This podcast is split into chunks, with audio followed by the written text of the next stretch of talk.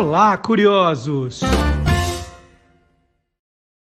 Bom dia, curioso! Bom dia, curiosa! Hoje é 13 de maio de 2023. Está começando o Olá, curiosos, número 132. Tudo o que você sempre quis saber sobre qualquer coisa. E vamos lá, programa bastante recheado de curiosidades e esses são os destaques de hoje. Futebol feminino as rainhas de Copas. É tudo, tudo que aconteceu na história do futebol feminino no Brasil, você vai ficar sabendo hoje com a nossa entrevistada. E a história das mães da Praça de Maio. Aí tem história com o professor Vard Marx. As melhores mamães do reino animal. É que eu esqueci de dizer, né, gente? Amanhã é dia das mães. Vocês não esqueceram de comprar o presente, não, né? Então, as melhores mamães do reino animal com Guilherme Domenichelli.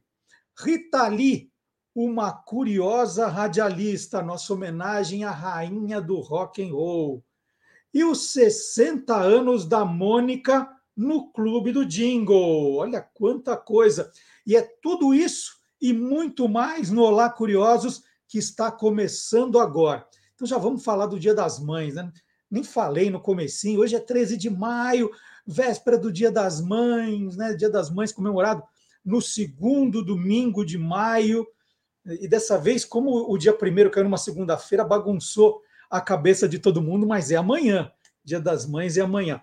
E nós vamos abrir o nosso programa, tem um pacotinho aqui sobre o Dia das Mães, com o biólogo Guilherme Domenichelli, que é criador do canal Animal TV no YouTube. Vamos lá?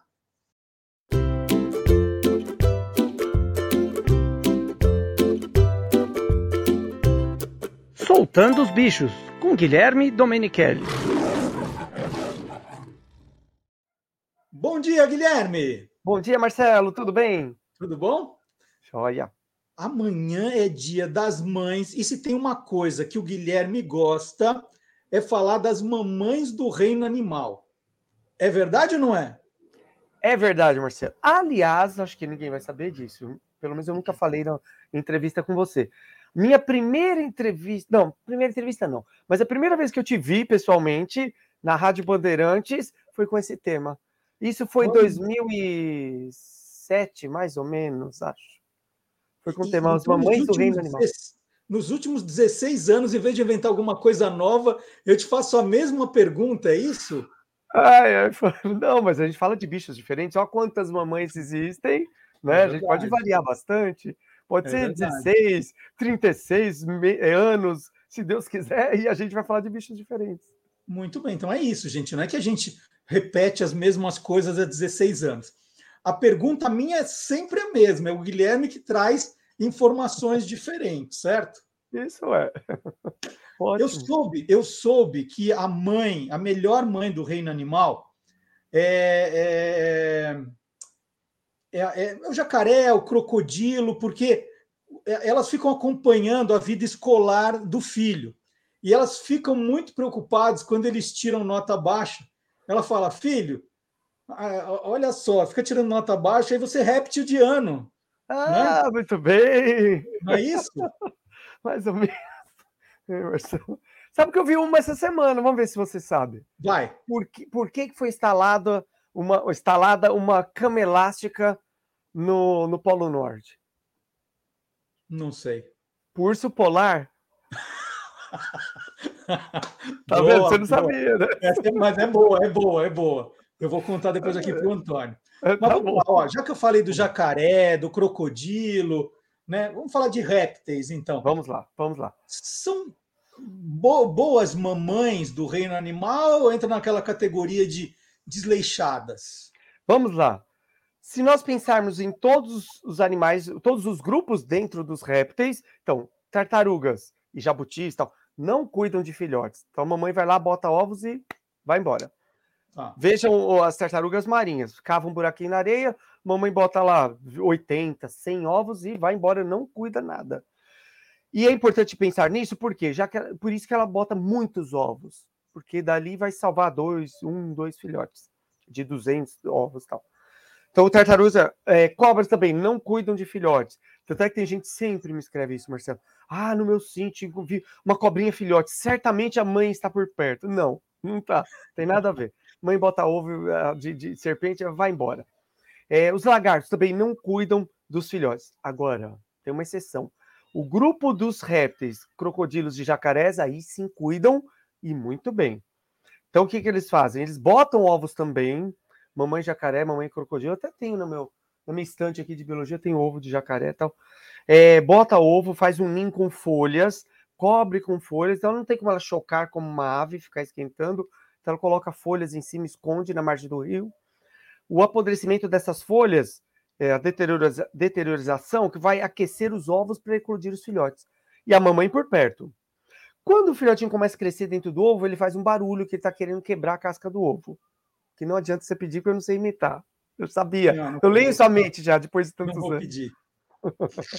e a mãe com aqueles dentões vai lá, que ajuda a quebrar a casca do ovo, pega o filhote, leva até a água, vai, pega o outro ovo, então ela é muito cuidadosa.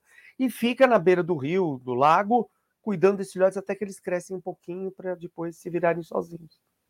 Muito então, bacana. Então, uma ótima mãe. E, e, assim, né? Você está falando dessa, dessa questão do, do ninho, de cuidar. Então, por esse ponto de vista, é, os marsupiais, né? Eu chamar o, o, o, canguru, que tem a bolsa ali, são, são mães né, é, excelentes, porque ficam o tempo todo com o filho ali dentro. Como é que funciona essa bolsa, Guilherme? Vamos lá, ó. Entre os mamíferos, então existe uma evolução que a gente fala na, na biologia de peixes, anfíbios, répteis, aves e mamíferos. Então, nós, uma evolução assim, do, do, na classificação dos animais, somos, somos os mais evoluídos. Mas tem diferenças entre os mamíferos. Tem os monotremados, que botam ovos, que aí tem a ecdina e o ornitorrinco. Então, o mamífero que bota ovo, cuida do, dos ovos. É, tem os mamíferos marsupiais, carregam a bolsa, e os placentários, como nós, como elefantes, baleias, é, pode ser um cavalo, a égua, né, no caso.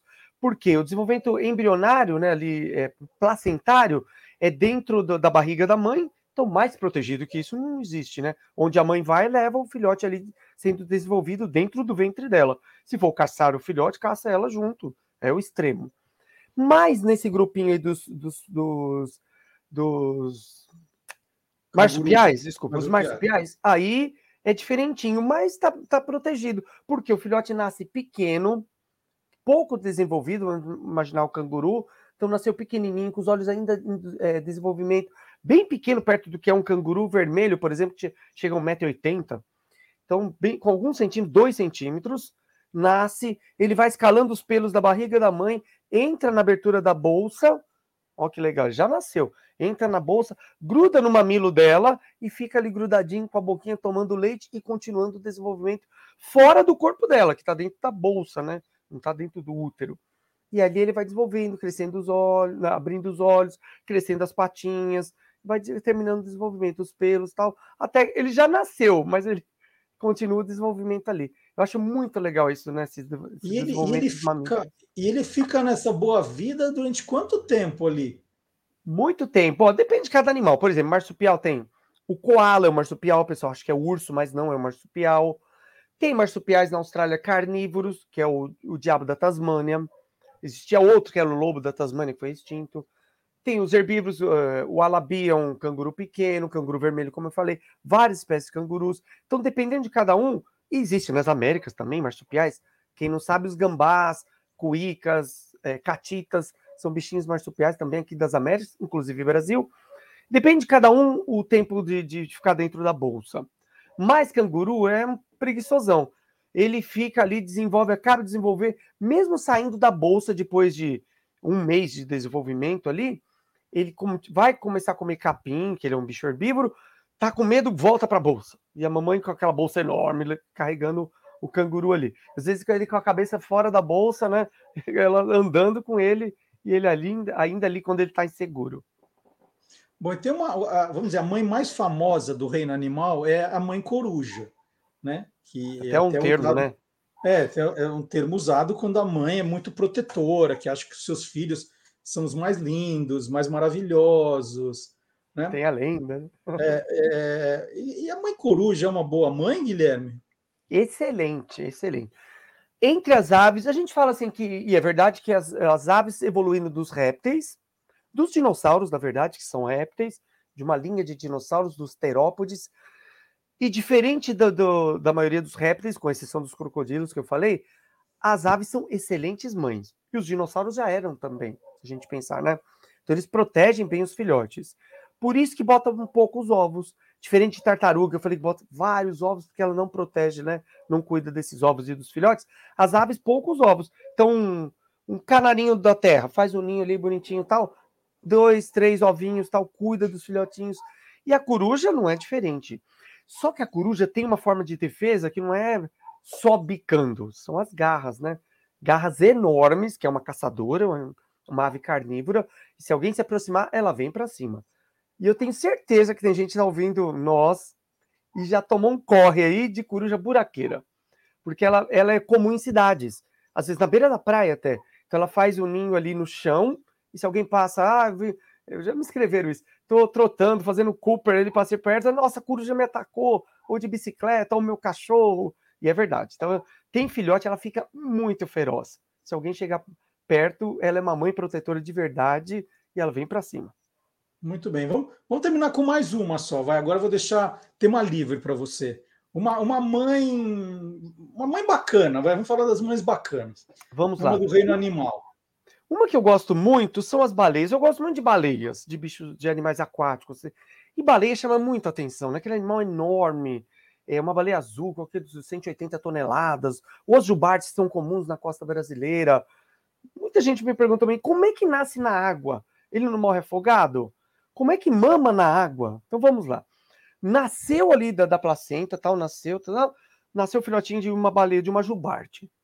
Ele já tem que respirar fora d'água. Ele está respirando dentro da mãe, pelo cordão umbilical, assim como nós. Quando o bebê nasce, ele e corta o cordão e começa a respirar via aérea.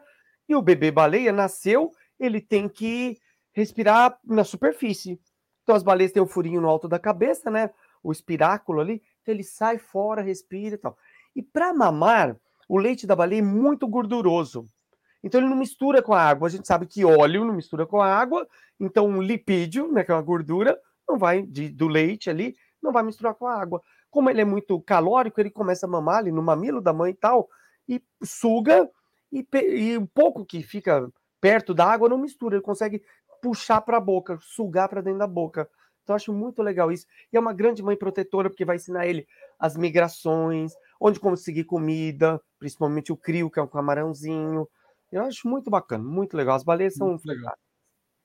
Eu não vou te perguntar mais nenhuma, porque eu preciso economizar animais para o ano que vem. Eu é. vou ficar mais 16 anos te perguntando a mesma coisa. Ah, tomara. E se prepara que em agosto eu vou te perguntar os melhores e piores pais do reino animal também. Ótimo, é muito legal. Também tem uma reserva enorme, né? Que bom. Então, o Guilherme Domenichelli conversou aqui comigo. O Guilherme é, vocês podem acompanhar muito mais no canal Animal TV no YouTube. Guilherme sempre com vídeos novos, nas redes sociais também. Guilherme tem sempre novidade e todo sábado está aqui conversando comigo. Guilherme, grande abraço, obrigado. Valeu, valeu, pessoal. Valeu, Marcelo. Um abração. E mais um pouquinho de Dia das Mães, agora uma parte histórica com o professor Vard Marx.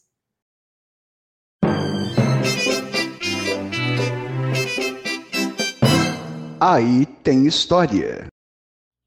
Bom dia, professor Vard Marx. Bom dia, Marcelo, e olá, curiosos. Amanhã temos o Dia das Mães. Opa! E o que nós podemos contar de história envolvendo mães, professor Vard Marx?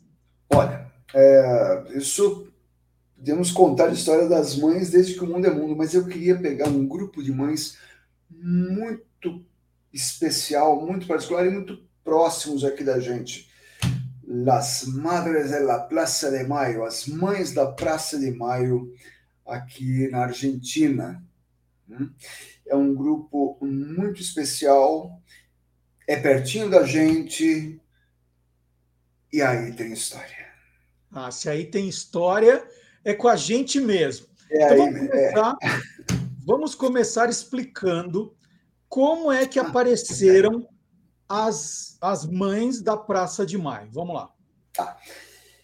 Elas apareceram em, em razão direta né, uh, da ditadura militar da Argentina, que por sua vez era fruto da Guerra Fria. Os Estados Unidos tinham decidido que não haveria nenhum país governado por alguém que fosse assim remotamente, não estou falando de comunista, que fosse remotamente de esquerda, é, em nenhum país do continente americano. Então, assim como aconteceu em abril de 64 aqui no Brasil, eles patrocinaram ditaduras de extrema direita em toda a América. E, e, a ditadura argentina era parecida com a ditadura brasileira? Tinha relação? Infelizmente, em muitos aspectos, sim, porque tinha essa coisa uh, anticomunista e tal, mas entram em cena, quer dizer, não, vamos livrar o país da ameaça vermelha, da baderna, e vamos organizar isso aqui. Aliás, a, a ditadura argentina se autodenominava processo de reorganização nacional. Né? O, o, a ideia é, não, nós viemos para colocar a casa em ordem, principalmente a economia, que está um fracasso, que está um horror. E olha, como costuma acontecer sempre que esses cretinos que acham que militar sabe governar melhor que civil, na base do porque sim. Por que, que militar governa melhor? Porque sim. Adivinha, os milicos argentinos arrebentaram com a economia, com as estruturas governamentais, com a democracia, etc., mais ou menos como aconteceu aqui.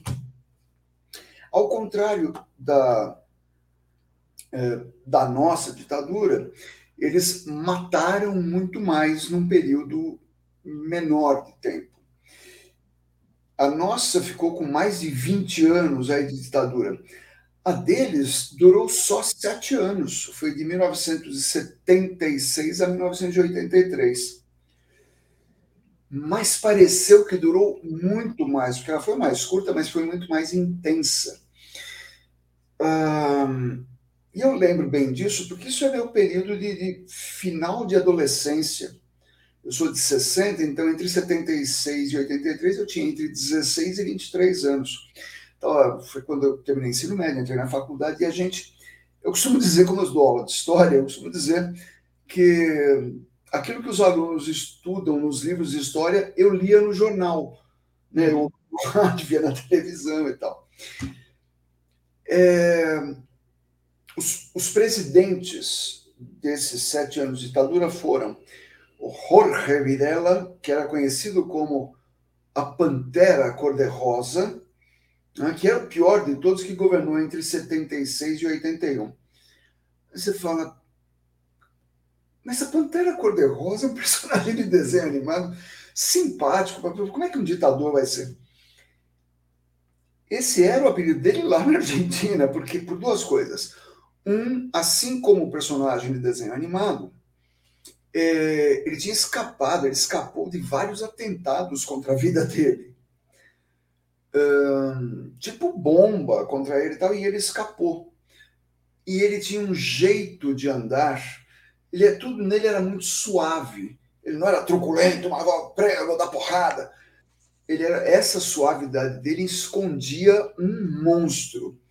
Esse foi, ficou de 76 a 81, ficou quase que a ditadura inteira. Depois veio Roberto Viola, que ficou só o ano de 1981, Leopoldo Galtieri, que foi, todos eles generais, mas esse foi o imbecil que falou: não, precisamos dar alguma coisa para unir o povo argentino. Aí invadiu as Malvinas. Começou uma guerra com a Inglaterra, que não apenas ganhou a guerra contra os argentinos, mas humilhou os argentinos. Foi muito pior eh, internamente para o país. Ele ficou nos anos de 81 e 82 e, finalmente, de 82 a 83, o Reinaldo Bignone. E, quando essa turma chegou ao poder, logo depois do golpe, eles começaram aquilo que depois recebeu o nome de Guerra Suja. E eles mesmos diziam isso. Quando começaram os julgamentos populares, fizeram uma coisa muito importante na Argentina. Os militares se autoconcederam anistia. Não, não aconteceu nada, veja bem e tal. E o povo argentino falou: não, não, não, aconteceu sim, e quem fez vai para a cadeia. O Videla, por exemplo, morreu na cadeia. Esse pessoal morreu preso. E, mas eles diziam: não, mas o que aconteceu foi num momento de guerra, uma guerra contra o comunismo. Uhum. Essa guerra suja é, não foi inventada na Argentina. Eles pegaram o que já tinha sido testado, experimentado e inventado pelos militares franceses que tinham feito isso para reprimir a guerra de independência da Argélia e a guerra de independência do Vietnã. A guerra do Vietnã não começou com os americanos, começou contra os franceses. Os franceses não aguentaram a porrada, saíram do Vietnã, sobrou para os americanos que apanharam também. Como é gostoso dizer isso. E. é, então, isso que os franceses inventaram e o que os, os serviços secretos americanos inventaram, desenvolveram e vieram aqui ensinar. Houve aula prática de tortura no Brasil, na Argentina, no Chile. A receita desses serviços secretos era rasga qualquer legislação internacional, acordos, convenções, Convenção de Genebra, direitos humanos, eh, pode aplicar terrorismo, pode aplicar eh, sequestro, assassinato, tortura de monte, levanta a bandeira do anticomunismo, disse a nossa bandeira jamais será vermelha e tal, e por aí vai. Só um, um desequilibrado mental, um tarado, poderia dizer que seria bom uh, uma ditadura matar uns 30 mil dos seus compatriotas. Bom, e, e é nesse ponto que a gente está chegando no tema do nosso boletim de hoje, né? Que a gente está falando de, dessa, dessas mortes e vai desembocar na Praça de Maio, com as mães ali. Porque quando se fala em 30 mil pessoas, é um absurdo. Mas o saldo da ditadura argentina foi esse: cerca de 30 mil pessoas entre mortos e desaparecidos. Quando a gente fala mortos, é porque a, a gente sabe que o cara, pessoa morreu, está aqui o nome dela, foi enterrada em tal lugar, morreu de tal coisa. Os familiares podem fazer o enterro, mas os desaparecidos não. E aí é que entram as, as, as, mães, as mães dos desaparecidos. Dos desaparecidos. Porque elas. No, olha só, no dia 30 de abril de 1977, a ditadura começou em 76, já tinha desaparecido. E os órgãos de repressão não davam conta, ia bater lá na delegacia, no Ministério do Exército, no quartel. Cadê meu filho? Cadê minha filha? Não sei. Então, em 30 de abril de 77, 14 mães não é uma multidão, 14 mães desesperadas porque não tinham notícias dos filhos, reuniram-se na Praça de Maio, que fica em frente à Casa Rosada, que é a sede do, do governo argentino. Essa praça, aliás, por causa dessa localização em frente ao Palácio do Governo, ela era usada para qualquer manifestação, Praça de Maio. Tem um monumento ali, porque é esse maio, é, porque em, em maio de 1810 começaram os movimentos revolucionários que deram nas independências do Cone Sul, Argentina, Chile e tal. Então, maio tal é uma data importante, tem um monumento ali e elas se reuniram lá, essas mães, para bater na porta do Palácio do Governo. Adivinha, chegou a polícia, porque era proibido o ajuntamento de gente, circulando, as senhoras circulam, circulam. E soldado com cacetete para bater nas senhoras.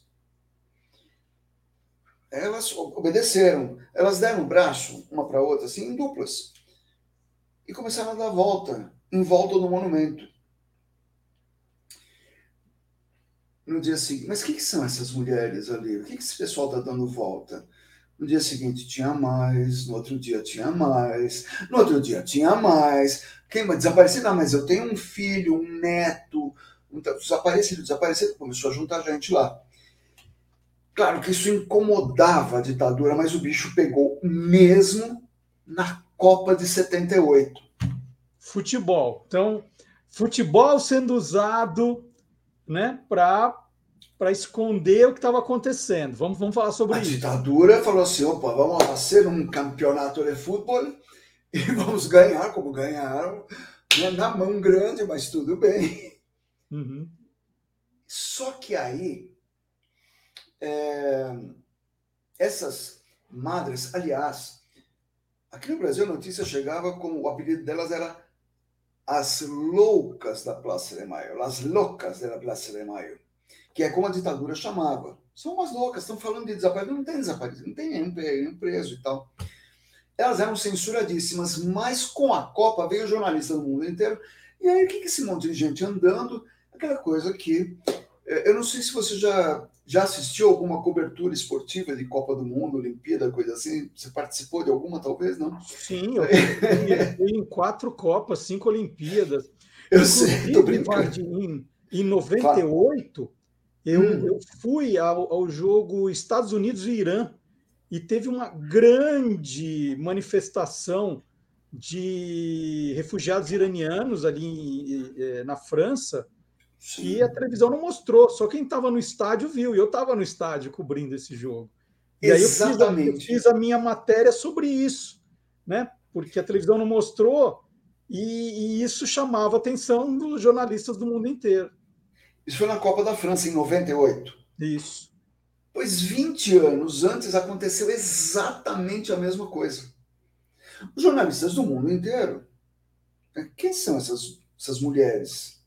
e foram entrevistar. E elas apareceram em rádio, TV, jornal. Eu assisti, fazendo pesquisa para esse, esse nosso boletim aqui, eu assisti, eu assisti as entrevistas que os jornalistas fizeram, jornalista holandês, essa que eu assisti era num, num, num telejornal da Holanda, uh, tudo falado em espanhol e tal, mas elas dizendo, meu filho desapareceu, minha filha, minha nora, minha neta, estava grávida e sumiu e tal elas apareceram para o mundo, porque isso colocou não só as mães do mundo, colocou a ditadura argentina no mapa.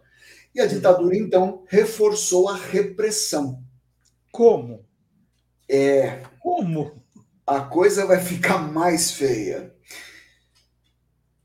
Gustavo Ninho era um rapaz loiro, de olhos azuis, carinha de anjo, que tinha um parente preso e começou a circular ali junto com as mães. E ele era muito comunicativo, foi ficando logo amigo de muitas delas e tal, foi ficando muito popular entre as madres, que chamavam ele El Rubito, né, o loirinho. Só que esse Lazarento era um oficial do exército, infiltrado, para delatar as mães, para ver quem eram as lideranças e tal. E por conta do trabalho dele, Alfredo Astiz, Alfredo Astiz, por conta dele, senhoras foram presas, torturadas e mortas. As duas que encabeçavam o movimento foram jogadas vivas de helicóptero no Oceano Atlântico. E, e esse Astiz, em 82, ele estava comandando uma das tropas que atacou as Malvinas.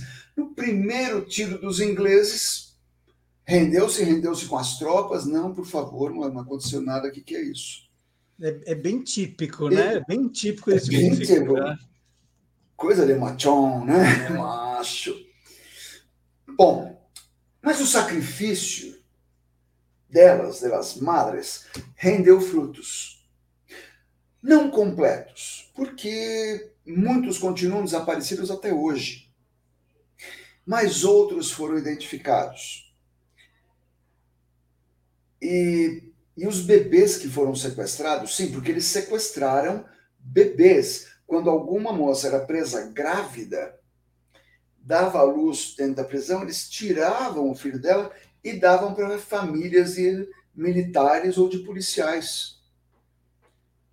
E as pessoas cresciam sem saber disso aí. Mas aí foram chegando nos nomes e acabaram encontrando muitos desses bebês que, depois de um tempo, já eram adultos e finalmente puderam conhecer as suas famílias biológicas e a sua verdadeira história.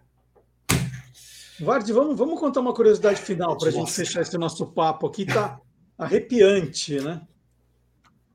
Tá. Tá, para arrepiar, arrepio final, uma curiosidade dolorosa. Toda vez que você vê fotos e vídeos das madres da Praça de Maio, você vê que elas. E elas continuaram, às vezes elas já estavam a centenas, milhares, sempre dando voltas em torno do monumento, de braços dados, é, com cartazes com o nome dos filhos e tal, e todas elas com um lenço branco amarrado na cabeça. Uhum. Mas como que surgiu essa do lenço branco? É homenagem à paz? O que é? Acontece que é hábito das mães argentinas guardarem pelo menos uma fralda dos seus bebês como recordação. Então, esses paninhos brancos, esses lenços brancos, não eram lenços, eram fraldas dos seus filhos e filhas desaparecidos que acabaram se tornando o símbolo da resistência daquelas mães. E eu termino dizendo um feliz dia para todas as mães que, como leoas, defendem os seus filhos. É isso. Gente, que, que, que forte, Vardy. Muito obrigado. Que, que história que, e, e essa curiosidade final é, é, de chorar. É muito emocionante. É. Então, muito obrigado, Vardy. A gente conversa melhor a semana que vem. Vamos procurar alguma coisa menos pesada semana que vem. É. Tchau, pessoal. Um grande abraço. É tchau, tchau. Há pouco mais de dois meses para o início da Copa do Mundo de Futebol Feminino, que será disputada na Austrália e na Nova Zelândia, o Museu do Futebol abriu a exposição Rainha de Copas, que traz curiosidades, destaques, estatísticas e fotos históricas de todas as oito Copas disputadas pelas mulheres. A exposição Rainha de Copas é assinada pelas curadoras Aira Bonfim, Lu Castro, Juliana Cabral, que foi zagueira da seleção brasileira na, nas Copas de 99 e 2003, e Silvana Gouner. Aira Bonfim é mestra em História pela Fundação Getúlio Vargas, com pesquisas sobre a iniciação das brasileiras no futebol no início do século XX. Ela fez parte da equipe de implantação do Centro de Referência do Futebol Brasileiro em 2011, dentro do Museu do Futebol, local onde atuou até 2018 como técnica pesquisadora. Além de rainha de Copas, a Aira também foi curadora das exposições Contra-Ataque às Mulheres do Futebol, de 2019, e o Futebol e as Olimpíadas, de 2016, as duas no Museu do Futebol. E teve também a exposição Pioneiras, em 2021, que foi exibida na Granja Comari, né, a Granja Comari da CBF. E a Aira é a minha entrevistada de hoje. Aira, bom dia! Olá, Marcelo, salve, salve, bom dia. Vamos começar do começo, né? Falando do, do, da sua pesquisa. Você hoje é uma autoridade quando o assunto é falar do início do futebol feminino no Brasil. Quando as mulheres de fato começam a jogar no Brasil, e como são os registros desses primeiros jogos? Sim, eu por muito tempo ignorei, né? Inclusive, mesmo sendo uma mulher, eu ignorei que pudesse né, haver ali interesse, participação, uma presença, porque de alguma forma o futebol foi dado desse jeito para gente, né? E eu acho que eu fiquei muito surpresa quando eu descobri que o futebol feminino era proibido. E eu acho que eu já trabalhava muitos anos no Museu do Futebol, né? É, essa curiosidade não passava de uma placa lá dentro de uma das salas. E a gente então recebeu né, essa missão de tentar fazer alguma linha histórica, né, tentar trazer justamente né, os pioneirismos, onde começava essa história. Né? Então, a grande surpresa né, para entender que algo foi proibido no Brasil, não só no Brasil também, né, lembrando que outros países também pediram às jogadoras de atuarem, mas se aconteceu aquilo, tinha algum precedente, né, a 41. Tá? A gente está ali no período do Estado Novo, e aí, para minha surpresa, Marcelo, eu fui encontrando muita coisa em 1940, 39, aí eu ia voltando, 33, uhum. e fui voltando em 26. No final das contas, né, acho que todos, eh, todas essas fontes, todos esses vestígios, né, que vão resultar na minha pesquisa de mestrado e agora no livro que eu vou lançar, eles foram, a princípio, chegaram em 1914 com o time do Vila Isabel, né? Então, Rio de Janeiro, de novo, né? Aquela seara de, de futebol acontecendo. É, e aí, o mais legal de tudo, né? Será ali no Parque do Zoológico, que também é um lugar assim muito interessante, né? Para a gente pensar, né? A fundação, a formação, o jogo do bicho, tantas outras coisas. É ali que a gente já tem as meninas do, da equipe de, de Vila Isabel que vão se apresentar, e obviamente né, não é um futebol comparável né, à estrutura masculina, não faz parte de um calendário, não respeita a liga né, metropolitana que já existe na época, mas são episódios assim que vão dando dicas para gente desse interesse né, das meninas de descerem das arquibancadas e ocuparem os campos, né? Algo que até eu, até outro dia, por vezes naturalizava, né? Eu falei, gente, mas se, se futebol mexe tanto com a gente, por que, que não ia mexer com elas, né?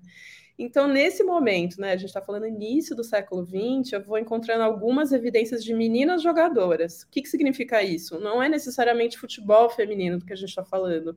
Às vezes são elas jogando junto com os meninos, às vezes é jogando contra, né? E por vezes são, é, são iniciativas que não, não têm muita permanência, né? Acontece uma vez, ou não foram noticiadas, né? Então a gente tem também essa dificuldade de encontrar esses vestígios, né? Tem muito relacionamento com os próprios clubes que a gente conhece, né? O Flamengo, por exemplo, em 1919, ele tem um jogo feminino, né? Que é misturado, vai ser um menina contra meninos, e aí tem até descrição, né? As meninas vão jogar de chuteiras amarelas, eu acho o um máximo, assim. Pena que o Flamengo não, não leu ainda minha dissertação. E aí a gente tem, assim, essas evidências muito concentradas na cidade do Rio de Janeiro, não à toa, né, ali uma capital, é, uma concentração né, desses clubes ainda restritos a uma elite, uma burguesia, mas, curiosamente, a gente tem o Rio Grande do Norte também como muito protagonista assim, dessas aparições, e aí é, também em 1920 a gente já tem uma revista que vai ser publicada no Rio de Janeiro que traz uma capa com meninas jogadoras, né? Então é, conhecidas equipes, né, por exemplo, como o ABC é, Potiguar, né, o ABC Esporte Clube, ele tem ali uma formação de meninas com uma outra equipe que deixou de existir, que vão jogar, não vão jogar só futebol, elas vão fazer handball, vão se jogar ali em várias iniciativas esportivas, isso em 19, isso em 20, essa revista é publicada em 20, e aí, entre essas meninas, né, geralmente são adolescentes, são garotas, acho que isso é um dado interessante para a gente pensar, né, quem tem a coragem, né, de aparecer publicamente jogando. No meio dessas mulheres, né, dessa foto que chega até o Rio de Janeiro, a gente tem um, alguns personagens, né, então, primeiro, Jandira Café como uma jogadora, e quem é Jandira Café? Jandira Café simplesmente foi uma das nossas primeiras damas, né, porque ela foi Sim. casada com João Café, João Café Filho, que também né, tinha ali uma participação muito efetiva dentro desse cenário esportivo de Natal, né, Potiguar.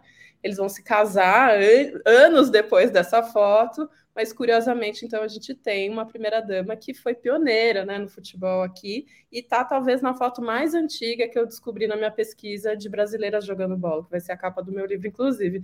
Então, ó, só esse início, assim, eu já fiquei abismada, porque a gente só tinha comumente, assim, conhecido um evento de 1921 que teria acontecido na, na Zona Norte aqui de São Paulo durante uma festa junina.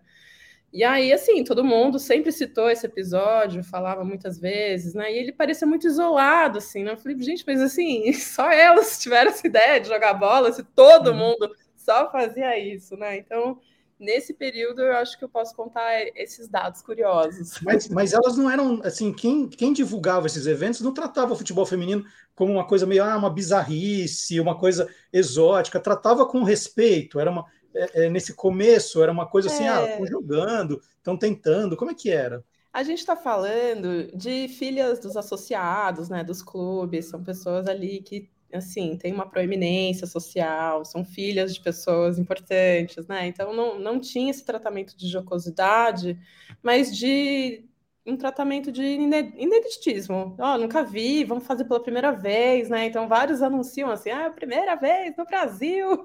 E aí, uhum. aquela guerra de fontes, né? Um encontra um. Por isso uhum. que eu resolvi olhar para todos os jornais de todos os estados do Brasil ali, revirar e reunir todos ali numa grande planilha para a gente ter esses cruzamentos, né? Então, é muito legal pensar esse protagonismo do Nordeste, do Norte.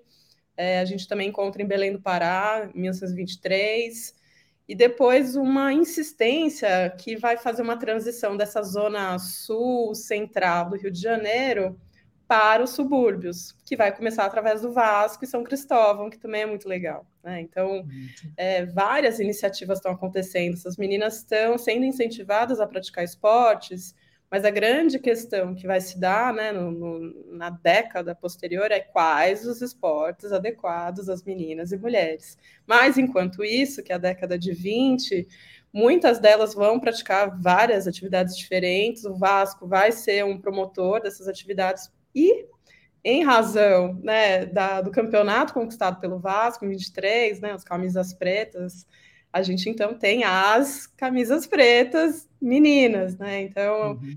é, acho que é importante trazer, assim, não vai ser o Vasco, não vão ser os dirigentes que vão formar uma equipe feminina, muito pelo contrário, vão ser essas sócias, essas torcedoras, inclusive tem algumas que vai ter uma rixa ali, umas sócias falando, não, não tem nada a ver com a gente mas elas vão lá, vão criar um uniforme, vão pedir né, um, um, dia, um festival esportivo, onde elas poderiam exibir esse futebol, e vão aparecer pela primeira vez em 1923. Né? Então, tem fotos disso, tem registros, e esse time vai permanecer até 29. Né, divulgando aí, ele vai ter um nome próprio, assim, né, relacionado ao Vasco da Gama. Aliás, muitas equipes vão surgir relacionadas ao Vasco, né, depois do, do campeonato de 23.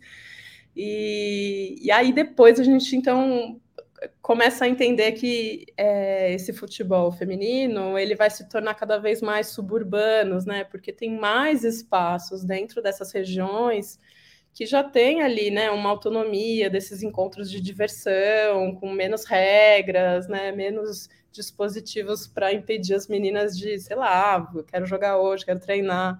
Então, é, a gente vê assim no mapa, né, quando a gente vai fazendo essa cronologia, esse futebol então indo para toda essa região da extensa zona norte, zona oeste do Rio de Janeiro, né? Para quem conhece o mapa, chegando inclusive lá em Bangu, né, Realengo, que é muito, muito, muito longe, até uhum. hoje é longe. Naquela época uhum. só tinha trem, não tinha metrô. E aí, o que é mais legal, essas meninas então vão circular muito jogando bola, né? Então, fim de semana, abrindo, fazendo festival com preliminares, inaugurando iluminação de campo. Então a gente vai vendo, né, as meninas que saem lá de, de, de Realengo vão parar em Niterói, que é muito longe, já em 1939 e 40, né? Então eu acho isso muito fundamental, né, de se pensar esse deslocamento desse grupo social pela cidade, coisa que até hoje tem algum, algumas meninas que não teriam coragem de fazer, não. Sim, sim. Bom, e aí de repente vem alguém, né, para estragar essa festa que a gente está vendo, né? O futebol feminino vai nascendo, vai crescendo. E aí, quem, como, é, quem, quando e por que resolveu proibir o futebol feminino, Aira? Acho que seriam os Kens, né? É. Olha, no caso do Brasil, a gente tem um nome bem conhecido, né, que chama José Fuzeira. Aí você vai pensar, ah, é uma autoridade da educação física, ah, ele é um médico, um biólogo, ah, ele é um dirigente muito importante. Gente, ele não é nada disso.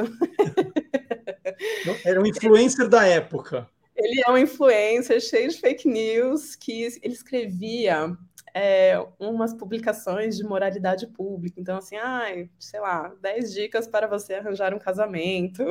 ele tinha alguns livros assim, às vezes um pouco religiosos, cristãos. E morava, muito importante, em Copacabana. Então, assim, ele não tinha nada, nada a ver com esse percurso, com esse território, com esse futebol suburbano, que é super importante na década de 30, né? A gente está falando de um período de popularização desse futebol, né? Ele ficando mais acessível às pessoas e, ao mesmo tempo, se profissionalizando, né? Então, esse público masculino tá vendo no futebol uma chance ali no palheiro para de repente ter uma ascensão social, ser conhecido, aparecer no jornal, né? Coisa que até aconteceu com essas jogadoras brasileiras.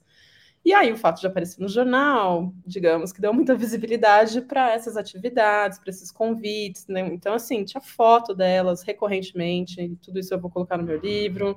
Tinha né, a descrição do nome dessas jogadoras, quem, quem que é quem participou em cada partida, tinha algumas entrevistas, né? Então a gente já consegue ter uma narrativa assim vinda das próprias mulheres, por mais que assim os próprios jornais eram compostos de homens e estavam fazendo notícias para homens também, na sua maioria. Mas até isso, Marcelo, eu descobri, né? Eles começam a fazer é, umas pesquisas, entendendo qual era o consumo dos, dos, jornais suburbanos por mulheres, e era altíssimo. Você tinha, às vezes, que recortar né, uns boletins pequenininhos né, para fazer ah, qual é o time mais importante dessa, dessa temporada, né? E as pessoas então, tinham que comprar o jornal, recortar e colocar ali na, em alguns pontos da cidade. Então, tudo, tudo isso para provar assim, que tinha muita mulher interessada e tinha algumas que então já tinham atravessado esse limite, que era jogar bola e aparecer mesmo.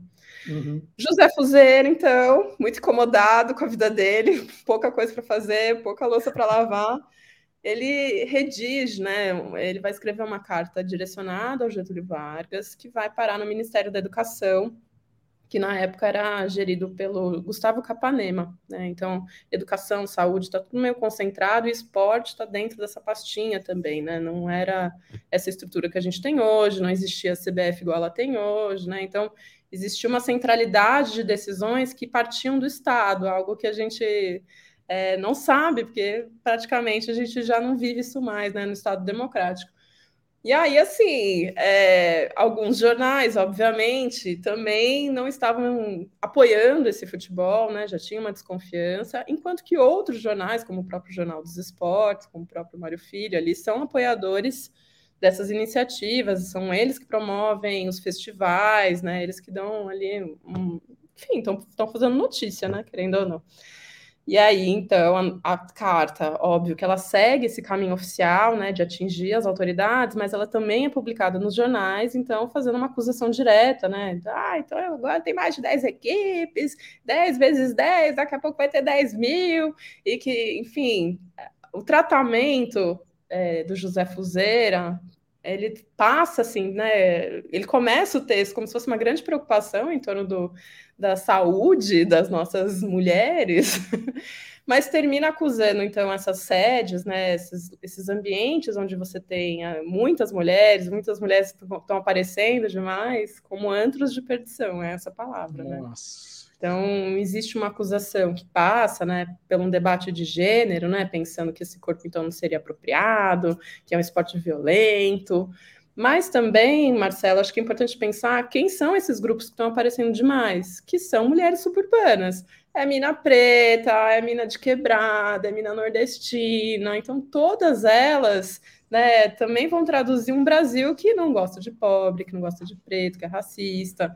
E aí, assim, né, isso também está sendo vivido, vivenciado no futebol masculino. Né? A gente tem esses preconceitos que são deliberadamente colocados ali, na exclusão de jogador da seleção brasileira, o debate com né, a própria liga de futebol masculina, né, que vai entender se pode ou não, né, contratar jogador. Essas meninas estão ganhando dinheiro nessa época, elas ganham um bicho considerável.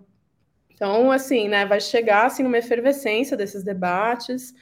E a gente então tem é, dois fatos muito importantes, que primeiro é o Pacaembu, veja, nosso vizinho aqui em São Paulo, né, com a inauguração dele é, em 1940, a gente tem várias festividades inaugurais, e entre elas o pessoal teve a audácia de trazer essas jogadoras, duas equipes né, de jogadoras mulheres do Rio de Janeiro, para fazer uma preliminar de São Paulo e Flamengo, dia 17 de maio de 40. E aí, assim, quando a gente olha o noticiário, a descrição, assim, é que o jogo foi incrível tecnicamente, estava abarrotado de gente. Imagina, a gente viveu estádios inaugurando até outro dia aqui no Brasil, a gente sabe como que é. E aí, para ver uma mulher, né? Nunca tínhamos visto essas mulheres. E aí, enfim, teve um jogo, aí teve mais jogo em Santos, as meninas deram uma viajaram assim jogando, as outras equipes do Rio de Janeiro receberam mais convites, itineraram pelo por Minas Gerais, outras cidades. Enfim, só isso já foi assim, o suficiente para que esse debate saísse um pouco dessa esfera carioca e chegasse em São Paulo. São Paulo um pouco recalcado que não tinha suas equipes femininas para contrapor, lembrando que São uhum. Paulo e Rio é aquela briga. E aí, assim, nessa sequência, elas vão então se empoderar, jogar cada vez mais, e aí recebem um convite ainda mais audacioso que era excursionar pela América Latina. E aí, gente. Aí foi demais. Aí foi demais, como assim, né? Que querendo ou não, ia ser o Brasil sendo representado, né? Aqui na nossa região, né? É isso. Você, ia estar tá chancelando que essas equipes, né, estavam ali, né, representando o país. E isso não ficou bem, isso não colou legal. E aí, e aí, assim, foi na sequência uma série de episódios, né? Então, Dona Carlota, que é uma dirigente dessas equipes, que é o do Primavera, o Primavera ele nasce feminino. Essa é a grande diferença dele de todas as outras equipes. Todas as outras já existiam com suas representações masculinas, eram clubes conhecidos do subúrbio do Rio. Primavera nasce feminino e é ele que é convidado para viajar. Dona Carlota, que era uma senhora que nunca jogou, ela então vai ser acusada né, de estar, tá, na verdade, não praticando futebol com essas meninas, mas aliciando essas mulheres, e que talvez à noite, nos dancings, acontecessem outras coisas, que veja bem. Então, assim, tem a descrição desse período, que é janeiro de 41, é terrível. Eles vão até a casa dela, que é a sede das meninas, eles vão repreendê-las porque elas estão falando alto, só estão falando entre elas, só tem meninas ali dentro, uma delas fuma, joga tampinha, enfim, são acusadas de malandragem, né? Tem uma sexualidade ali colocada, exposta, né? Desqualificada publicamente. Você imagina, né? Os pais dessas meninas tinham muitas menores de idade, devem ter ficado doidos, e ela, uhum. a dona Carlota, vai ser presa vai ser presa, vai ficar, sei lá, umas 48 horas na delegacia. Ela não é presa por jogar futebol feminino, mas por todas essas acusações que eu coloquei agora, né? E aí, na sequência desses episódios, você tem um desmonte desse desenvolvimento, né? E um aperto ali na, no Ministério para que a gente, então, finalmente aprove e proíba de uma vez por todas. Lembrando, não sai nenhum descritivo, o futebol é proibido, mas fica muito claro, os jornais são muito claros assim de cada modalidade esportiva que a mulher pode ou não pode e as que podem, como elas vão poder praticar, né? Desde uma corrida, salto. Então, assim, um dado muito curioso que eu descobri que é nenhuma nunca a mulher ia poder ganhar dos homens, assim, nos marcadores. Nunca. Uhum. Né? Eles faziam de um jeitinho assim, ah, ela vai saltar só até um metro e meio né? Então não, não vai passar disso. Então é uma loucura. Assim. É uma loucura que a gente ganhou de presente em 41 e que vai permanecer, pelo menos essa estrutura do futebol, das lutas, polo aquático, até 79, né? Mas então futebol, num, futebol feminino nunca chegou a ser clandestino? Ele não era oficialmente proibido? Ninguém aprendeu uma mulher que estivesse jogando bola na rua, no campo? Depois de 41, sim. É, acho que como a Carlota é uma das primeiras a ser presa, as pessoas às vezes confundem, né? Mas não, a, a legislação ainda estava em formação. Ela fica pronta uhum. em setembro, ela é presa em janeiro. Certo. Depois disso, a gente vai ter vários episódios de mulheres, inclusive de pessoas que a gente conhece hoje, conversam, que é sempre a polícia correndo atrás, né? O clássico. Ah, chegou ali, parava o carro de polícia, tinha que sair correndo né, fazer escondido. Então essa relação nunca ficou muito clara. As, mulheres, mesmo, ninguém entendia, né? Ninguém, muita gente não sabe, não sabia por que, que não podia. E aí uhum. ficava cada vez mais marcado, né? Essa generificação, né? Tipo, ah, é porque a mulher não pode jogar, né? Como se isso fosse algo explicável, e não é. Tinha um discurso, né, que é colocado, né, de proteção da mulher, mas assim, gente, e se um homem leva uma bolada naquele lugar, né? Tipo, ele também não vai prejudicar, Sim. de repente, de ter filhos, né? Então, assim, tem né, um, um, uma conjuntura cultural da época, inclusive dos educadores, né, sobre qual é a função da mulher no mundo, que aí era ser criadora, cuidadora. Mas, mas enquanto isso, no resto do mundo, o futebol feminino só crescia. Isso foi uma coisa de Brasil só. Não, não. É, na Inglaterra é, a gente já tinha proibido, a gente não, que eu não estava lá, né? Mas proibiram 20 anos antes, em 21. Porque uhum. a gente já tinha acontecido a Primeira Guerra Mundial, os homens estavam no fronte, as mulheres vão ocupar o espaço né, nessas fábricas, inclusive várias fábricas de armas. Uhum. E aí elas vão reproduzir o mesmo comportamento. Chegou na hora do almoço, comeu uma marmitinha, meu, vamos jogar uma peladinha aqui. Esses jogos, né, da, de Cleiris, por exemplo, eles chegaram a atingir, Marcelo, 60 mil pessoas. Oi! Uhum. 60 mil pessoas. E essa proibição, de novo, assim, né? Por mais que existam essas justificativas, né, oficiais, escritas, né, da biologia, blá blá blá, quando você vê, na verdade, é uma treta que tá rolando ali. Então, as meninas, é, elas começam a jogar tanto que os donos das fábricas vão excursionando com elas. E aí, o que, que ele. juntando 20, 30 mil pessoas por partida. E o que, que ele fazia? Ele não descontava o dia de trabalho, só. Uhum. Aí ela, pô, gente, vamos dividir esse chocolate aí, né?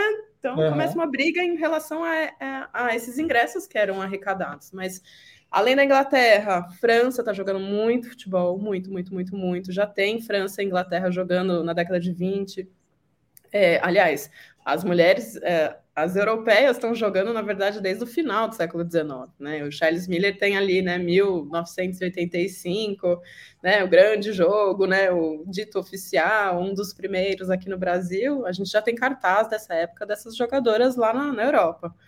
Tem Alemanha, Iugoslávia, a gente tem assim, vários países que estão, de alguma forma, experimentando o que todo mundo está fazendo. Todo mundo joga então, bola, eu jogo. Então, era o que o que o, o que estou te perguntando era justamente isso, que uh, os outros países jogando e aqui a gente deu uma parada, mas os outros países continuaram jogando. Só Sim. foi proibido aqui, né? Não, então, a Inglaterra fica proibido pela Federação de ah, Futebol. Depois. 21, que... não, 21, 20 anos tá. antes. Ah. E ela vai permanecer. Basicamente, tem vários países que vão proibir através das suas federações. Via Estado é só no Brasil. Né? América tá. Latina também. Chile está jogando bola nessa época. É, Paraguai, Paraguai vai ter proibição também. A gente vê que os movimentos sociais de mulheres, então, final da década de 60, entrando nos 70, eles também vão levar essa pauta adiante então, não é à toa que a década de 70, principalmente na Europa, ela vai ser um período onde vários campeonatos estão existindo de mulheres. No Brasil, o Brasil também exclui, excluso, assim, né, desse movimento. Você tem que trabalhar com seus vizinhos, aí os nossos vizinhos estão numa situação pior do que a nossa aqui, né, ditaduras. Mas lá na Europa a gente já tem duas Copas do Mundo oficiosas, que é muito legal, né? Então, 1970 e 71 é, e Itália e depois no México. Então, assim, 71 no México é o mesmo cenário que o nosso Brasilzão masculino, né, recebeu lá o tricampeonato e que vai acolher uma Copa oficial, oficiosa, aliás, uma Copa que não foi organizada pela FIFA, mas que lotou os estádios, né, tem cobertura dessa época e que aí vai chamar a atenção da FIFA, que veja, tem gente ganhando dinheiro com esse futebol que não é a gente, como assim? Aí, aí falou a língua da FIFA, né? Então, então vamos chegar, para a gente não demorar, no Rainha de Copas. Claro. O Rainha de Copas, né, a, a, exposição no Museu do Futebol, ela trata justamente, ela fala um pouco desse início, né, que você contou aqui muito mais detalhado, muito melhor, está preparando todo mundo para ir para a exposição, mas a, a, a, exposição ela, ela começa, né, vamos, vamos dizer que ela começa em 1988, num campeonato experimental, né? A FIFA vai entrar no negócio, mas ainda está assim. Por quê? Está cheio de dedos ainda, vou ou não vou? O que, que acontece? Ah, é muito bom, né? Exatamente, acho que eu cheguei na, no lugar que a gente precisava dessa cronologia.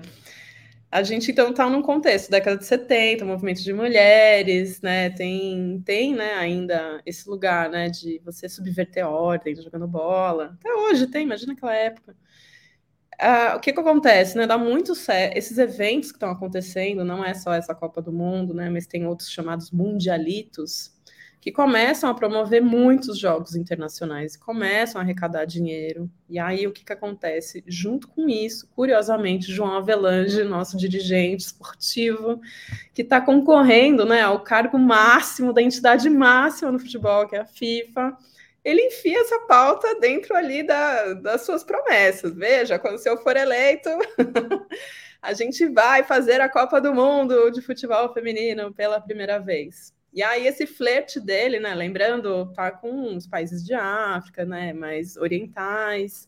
Então não é à toa que essa, esse primeiro episódio, né, que sequencia essa entrada do Avelange, ele ganha, né, a eleição, vai acontecer na China. Então, a China foi ali, né, um, país, né, de toda essa, essa negociação, essa politicagem aí de cartolas, e aí eles vão levar para lá. Então, vamos lá, tá.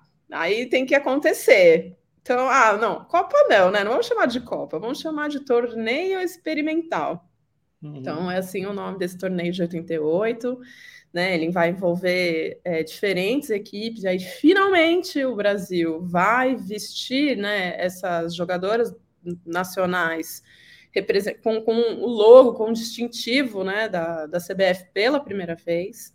No entanto, essas jogadoras já viajavam o mundo, México, Europa, através da equipe do Radar, né? Então o Radar meio que fingia que era o Brasil e chegou sim a excursionar e o Eurico Lira, que era o dirigente, né, técnico, tudo da época, ganhou sim muito patrocínio e muito recurso na época. Mas então 88 fica marcado porque é a primeira vez, no caso do Brasil, que se, se tem um reconhecimento oficial de uma seleção brasileira, né? Então a gente chega lá nada a ver com os campeonatos que a gente está acostumado hoje, né? Não tinha comida direito, não prepararam, não tinha uma equipe técnica robusta. Eram, de novo, a composição dessas mulheres, eram mulheres suburbanas, né? Todo mundo ali naquela correria de, de quebrada, dos mesmos bairros, Bangu, né? São Miguel, todo mundo ali, a grande maioria. E assim, conseguimos terceiro lugar, né, a gente jogou com equipes que estavam ali já, né, atuantes, na né, própria Dinamarca, né, que deu, que, que, conquistou esse, esse torneio. O evento foi muito sucesso, assim, no quesito comercial, né, lembrando que o futebol está em transformação nessa época, né, ele também não tinha, né, esse capital todo que se envolve um torneio nos Sim. dias de hoje que a gente está acostumado. Então, ele é um evento que dá muito certo, tem vários patrocinadores diferentes, então, quando a gente olha ali, né, os documentos, ver as arquibancadas sempre cheias, né? Para o Oriente foi um sucesso, né? As jogadoras contando, né? Que tinha chinesas e chineses que nunca tinham visto uma mulher negra, né? Então a gente está falando de um outro mundo ainda, né? Sem internet, com, com muitas limitações. E aí, gente, não tem como não organizar uma Copa depois desse sucesso. E aí, já que não tinha chamado de Copa, aí a China falou: não, não, agora vai ter que fazer de novo aqui. Então, depois de 88 vem 91, e aí finalmente a gente começa a contar essa cronologia de Copas do Mundo no mesmo país, na, nos mesmos estádios, e o Brasil vai então competir novamente e vai passar a competir todas as edições, né? Isso é muito legal. O Brasil está sempre presente, né? Mostrando ali um pouco, né? Tentando levar essa identidade, né? De país do futebol com todos esses históricos que ninguém sabia ao certo, né? Do, do impedimento que a gente teve de desenvolver né, esse futebol da mesma maneira que aconteceu com o masculino. Né? As meninas não podiam aprender na escola, essas meninas não estavam ali sendo estimuladas né, a pensar o futebol como uma profissão, como um sonho. Então, é, é um contexto assim, completamente diferente do masculino, por isso que eu acho tão interessante. Né? E ainda assim, elas vão lá meu, conquistam assim, né, é, é, lugares, né, dentro entre as colocações ao longo da história das Copas, que são muito significativos, fora os protagonistas protagonismos individuais, né? Então a gente tem ali desde a Cici, a Marta, a Cristiane, que vão né, ganhar bola, é, é, não é bola, é bola de ouro, né? Globo Sim. de ouro, é bola, bola de, de, ouro. ouro. É que tinha o Golden Goal também, enfim, tem, é. tem várias coisas mas, que, que. Mas é tão maluco, né? Que mesmo em 91 sendo a primeira Copa do Mundo, né? Tinha um outro nome também, né? Que era ah! a Copa do Mundo, mas não era, né? Não. MM Cup. MM Cups. Ele... E é o MM chocolatinho, gente, né? Sim, sim. Que era patrocinador. Eles vão patrocinar 88, depois também eles vão ficar, mas curiosamente, 91 é chamada de Copa MMs. E só depois que o torneio termina, de novo, provando novamente o sucesso daquela empreitada internacional mundial. Aí eles vão chancelar como Copa do Mundo e vão dar sequência, né? Porque é isso, tem, tem um compromisso de quatro em quatro anos que é estabelecido. Se desse ruim ali, já ia ser a Copa MM, que foi um fracasso, mas é, não foi um fracasso. E, e o bacana, só para lembrar, gente, que essa competição, essa Copa do Mundo, é, agora na Austrália e na Nova Zelândia, acontece entre 20 de julho e 20 de agosto. O Brasil vai estrear no dia 24 de julho contra o Panamá e tem no mesmo grupo, né, que é o grupo F, França e Jamaica. E o Brasil tem um vice-campeonato, que é o nosso melhor resultado em 2007, e esse terceiro lugar de 99. E o bacana, Aira, que é, é, vocês contam, né? É, Copa por Copa, como eu disse aqui, com curiosidades, estatísticas, fotos, é muito bacana. Agora, o que é maravilhoso é que já tem um espaço para a torcida aí acompanhar a Copa do Mundo também, né? Uma área que é interativa, tem a réplica da Copa e um lugar para torcer. Tem isso, né? Que é importante que a gente também diga: ó, oh, gente, vamos, vamos pintar as ruas, vamos chamar os amigos para em casa, vamos torcer igual a gente torce na Copa do Mundo masculino. Vamos parar o trabalho. É, essa parte também. Essa parte é ótima. Sim, eu acho que é, é, super didático pensar que a gente desconhece a história dessa Copa, né? Eu mesma, né? Eu tive que me colocar ali nos dados, estatísticas, né? Olhar onde foi, aprender isso, né? Ao longo dessa pesquisa aí de uns seis meses um dado curioso, né? A gente queria colocar pelo menos uma foto posada de cada seleção brasileira, né? De cada, de cada uma das edições. E, gente, vocês não fazem ideia da dificuldade de reunir 1995 e 99.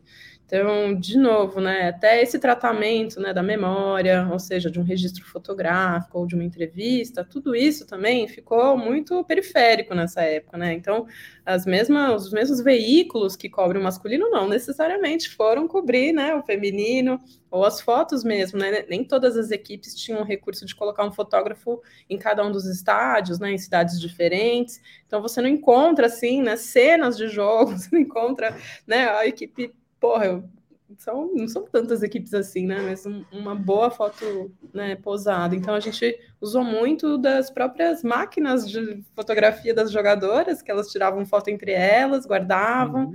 e a gente recuperou esses arquivos. 88 também ele aparece assim dentro da exposição, porque é, um, é uma o torneio experimental, obviamente, não passou na Globo, não passou em nenhum lugar. E aí a gente está exibindo alguns trechos pela primeira vez, porque nunca ninguém viu. E de falar que nunca ninguém viu, o primeiro gol do Brasil, que é da zagueira Elane, também nunca ninguém viu. Né? Ele não foi nem filmado, ou se foi filmado, ele nem, não chegou às nossas mãos. E olha que a gente procurou muito. Então a gente reproduziu a partir de como era contado, como se fosse esse gol e aproveitou a oportunidade de fazer uma maquete interativa para pessoas com baixa visão, né? Então é, passa a ser também um, uma intersecção, né? De experimentar para já que ninguém viu, a gente não precisa ver, mas a gente pode sentir esse gol. E aí, assim, nesse lugar de torcer, Marcelo, a gente colocou um interativo que tem todas as jogadoras do Brasil que competiram todas as edições, né? Então é uma grande planilha Excel, mentira, é transformada num interativo muito colorido, bonito, né? Que as pessoas vão ali olhando ou pela, pelo estado do Brasil, que é algo muito curioso para entender de onde vieram essas jogadoras, ou pelas edições de Copa. E finalmente, pela primeira vez, essas mulheres vão se encontrar no Museu do Futebol, né? Que é algo que elas demandam, desejam, uma vez que a grande maioria dessas jogadoras não tiveram reconhecimento da Marta, da Formiga, são pessoas desconhecidas, de repente a sua vizinha, a pessoa que é dona da quitanda aí na frente da sua casa, ela pode ter sido uma jogadora, inclusive uma jogadora rainha. Então, por isso, Rainhas de Copa é uma homenagem a todas as mulheres que estão abrindo o caminho para a gente encontrar uma modalidade mais profissional, né, que isso ainda está acontecendo, mas mais do que isso, né, não necessariamente a gente espelhar o modelo do futebol masculino, mas talvez criar uma identidade muito própria assim para o futebol de mulheres, né, que talvez tenha outras bandeiras, né, que talvez né, não envolvam tantas cifras gigantescas igual acontece com o masculino, mas que esteja mais próxima dos seus torcedores. Maravilhoso. E fica o convite, então. Queria agradecer a Aira por essa conversa sensacional. E a exposição está lindíssima, gente. Rainha de Copas. Fica até 27 de agosto, é isso? Isso, até o final da Copa. Até o dia 27 de agosto vai estar em cartaz no Museu do Futebol. Então, seu ingresso para o Museu do Futebol vale também o ingresso na exposição, que fica naquela grande área, né, que é o grande saguão, entrando. Para quem já conhece o museu, sobe a escada rolante, conhece o museu, mas à esquerda de quem entra tem a, a, exposição, tem o túnel, que era o antigo túnel de acesso ao Paquembu, que tem a parte histórica, o torneio experimental, e depois tem um túnel que vai levando a, a Copas, Copa a Copa, até chegar na grande sala. A gente já deu spoiler de tudo aqui. Já. Mas tá que o impacto vai ser o mesmo. Vai ser sensacional. Rainha de Copas é assinada então pela Aira, pela Lu Castro, pela Juliana Cabral e pela Silvana. É Golner, né? Que fala mesmo, Golner. Olha, eu falo Goelner, mas acho que eu nunca perguntei para ela. Vou falar Goelner também, que é mais amiga dela. Goelner também, eu vou falar errado. Silvana Goelner. Tem Sim. dúvida aqui, fala assim, será que esse E se pronuncia? Ou não? Ah, a Silvana Goelner, que assinou a, a curadoria. Aira, super obrigado pela entrevista, sucesso, e vamos torcer pelo Brasil. Gente, Vai, é, Brasil. ativo já no dia 24 de julho, hein? Contra o Muito Panamá. Eu que Obrigado, agradeço. Marcelo. Tchau, tchau. Está na hora também de falar das nossas redes sociais. Tem o Guia dos Curiosos no Facebook, no Twitter, no Instagram, no TikTok. Então, Guia dos Curiosos espalhado pelas redes sociais também. Tem mais rede social? Tem, gente, mas essas, a gente só dá conta dessas. Rede social nasce uma a cada dia, né? Mas nós estamos nessas, olha, Facebook, Twitter, Instagram e TikTok. Sempre tem vídeos novos, vídeos toda semana com alguma curiosidade ali, que dá para contar em um minuto, um minuto e quinze. E aí, hoje, eu vou rodar aqui, foi uma, uma curiosidade que entrou no ar na quarta-feira passada nas nossas redes sociais. Hoje é dia, daqui a pouco tem mais uma, hein? Mas essa entrou no- na quarta-feira passada e eu vou falar de uma expressão muito comum na internet. Oh, vamos ver? A sigla OMG, né, quer dizer Oh my God, oh meu Deus, é bastante usada na internet. Simboliza surpresa, admiração e entrou até para dicionários da língua inglesa. Essas siglas criadas pelo pessoal da internet são mesmo o máximo, né? Mas espera lá, você sabia que o primeiro registro histórico desse OMG tem quase 106 anos? A sigla foi utilizada pela primeira vez em 9 de setembro de 1917, numa carta escrita pelo almirante inglês John Fisher, endereçada a Winston Churchill, que se tornaria anos depois primeiro-ministro do Reino Unido. Fisher comandou a Marinha Real na Primeira Guerra Mundial. Na carta, ele escreve que estava aborrecido com as manchetes dos jornais que falavam sobre a força do exército alemão. Ele discordava disso e faz alguns comentários sobre o combate. Quando criou a sigla OMG, Fischer estava aposentado e com 76 anos de idade. Bacana essa história, hein? A gente pensa que é coisa recente, que é, que é, é igual aquele beleza, né? BLZ. E eu demorei um tempão. Às vezes eu recebi aquele BLZ de resposta na internet, há bastante tempo atrás, né? Quando começou a sonda. Falei, gente, o que quer dizer BLZ? Né? Aí, não, é beleza. Ah, tá bom, então entendi. Né? A gente põe aquele kkkk, que é a risada. Tem essa linguagem de internet, mas tem coisa que não é tão recente assim. E eu vou aproveitar que a gente está ali meio nas redes sociais para indicar uma página também, um perfil que eu encontrei essa semana. Nem fui eu que encontrei, na verdade, foi a Beatriz, minha filha, que me passou a dica. É o perfil do, de um projeto de leitura muito lúdico chamado Incrível Máquina de Livros. Vamos rodar o vídeo e aí eu falo um pouquinho sobre ele.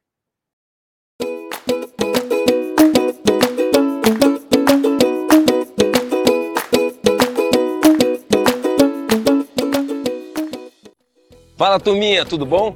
A gente está aqui com a incrível máquina de livros para a nova temporada. Ela acabou de sair aqui do forno e eu vou apresentar para vocês como é que ela funciona para quem não conhece e para quem conhece para relembrar. Um livro que você já tiver, que vai colocar aqui, ó. Vou começar com o infantil aqui, ó. Olha aí, ó. Livro transformado e agora eu vou transformar ele num, num livro adulto de novo. Vamos ver?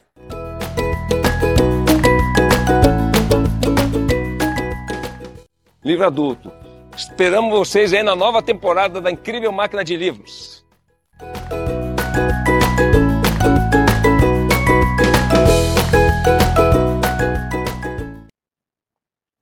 Esse projeto, Incrível Máquina de Livros, fica percorrendo as cidades brasileiras. Eu li que tem o patrocínio da Colgate, do creme dental Colgate, patrocina, e é muito bacana, né? Essa, essa, esse caminhãozinho, ele tem capacidade para fazer a troca de mil livros num dia. Então, é uma capacidade bastante grande dos livros que eles têm à disposição. Eles aceitam doações de livros, né, além desses que eles fazem a troca. Agora estão com essa parceria com a Maurício de Souza Produções, projeto muito bacana, vale a pena você conhecer. Eu já coloquei o Instagram deles aí, né? Arroba Incrível Máquina de Livros, para você acompanhar, de repente sugerir para o prefeito da sua cidade aí uma visita, porque as crianças adoram, né? Um projeto muito lúdico de trocar livros. Ah, esse eu já li, o que eu faço com esse? Ah, eu vou trocar por um que eu não tenha lido ainda. E, e hoje, quando a gente vai num sebo fazer isso, a gente tem que levar dois, tem que entregar dois para ficar com um. Esse não, é um por um. Então, é um projeto muito bacana. E sempre que eu encontrar, acho que agora essa, esses perfis, vou ficar compartilhando com vocês aqui. Né? Sempre aparece uma coisa nova, divertida, e eu vou compartilhar aqui. Agora chegou a hora do Gilmar Lopes o Gilmar está ali, ó, sempre de olho em tudo que acontece nas redes sociais, nesses aplicativos de troca de mensagens, né? O que está acontecendo? O que estão compartilhando? O que, que eu preciso checar? O que, que é verdadeiro ou farsa?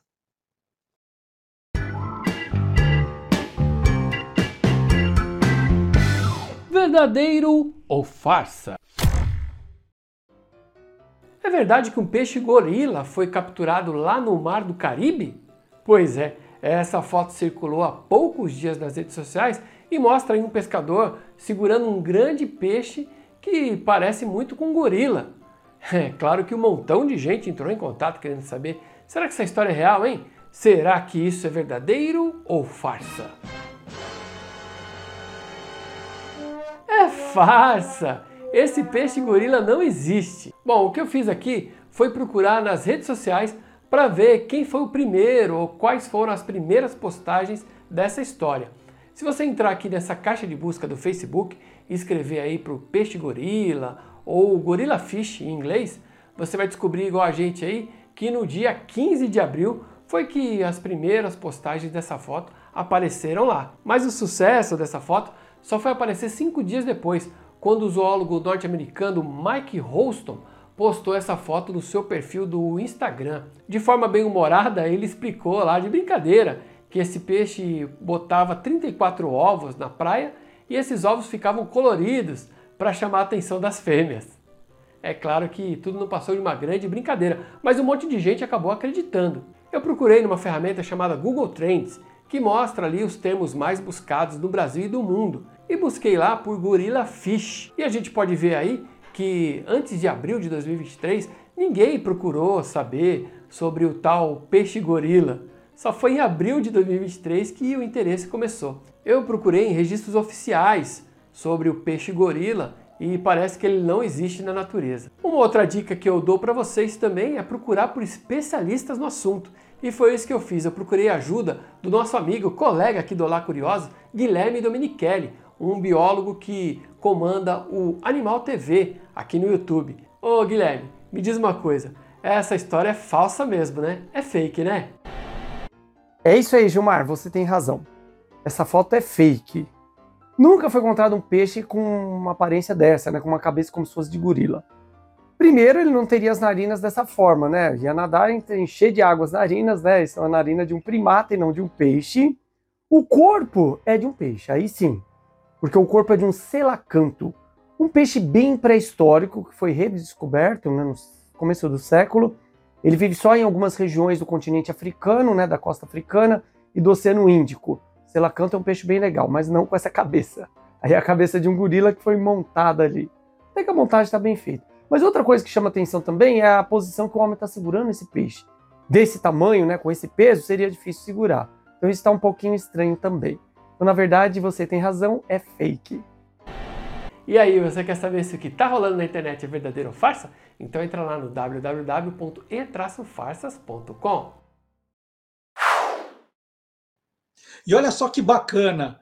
Hoje o Gilmar Lopes teve a participação do Guilherme Domenichelli, colaboradores em dose dupla, um ajudando o outro. E isso é muito bom para que a gente consiga sempre ouvir um especialista, como disse o Gilmar, para que a gente, de fato, saiba se a notícia é verdadeira ou farsa. Muito legal essa, essa dobradinha curiosa aqui no Verdadeiro ou Farsa. Ó.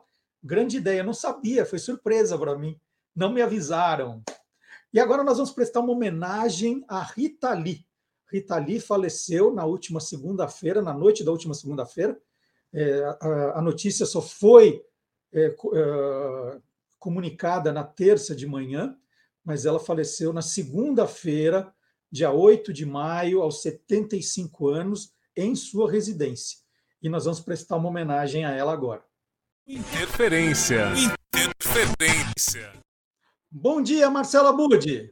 Bom dia, Marcelo Duarte. Curiosa, curioso, você que está aqui com a gente. Sempre um prazer falar sobre podcast e hoje voltando a falar também especificamente do nosso bom e velho amigo, o rádio.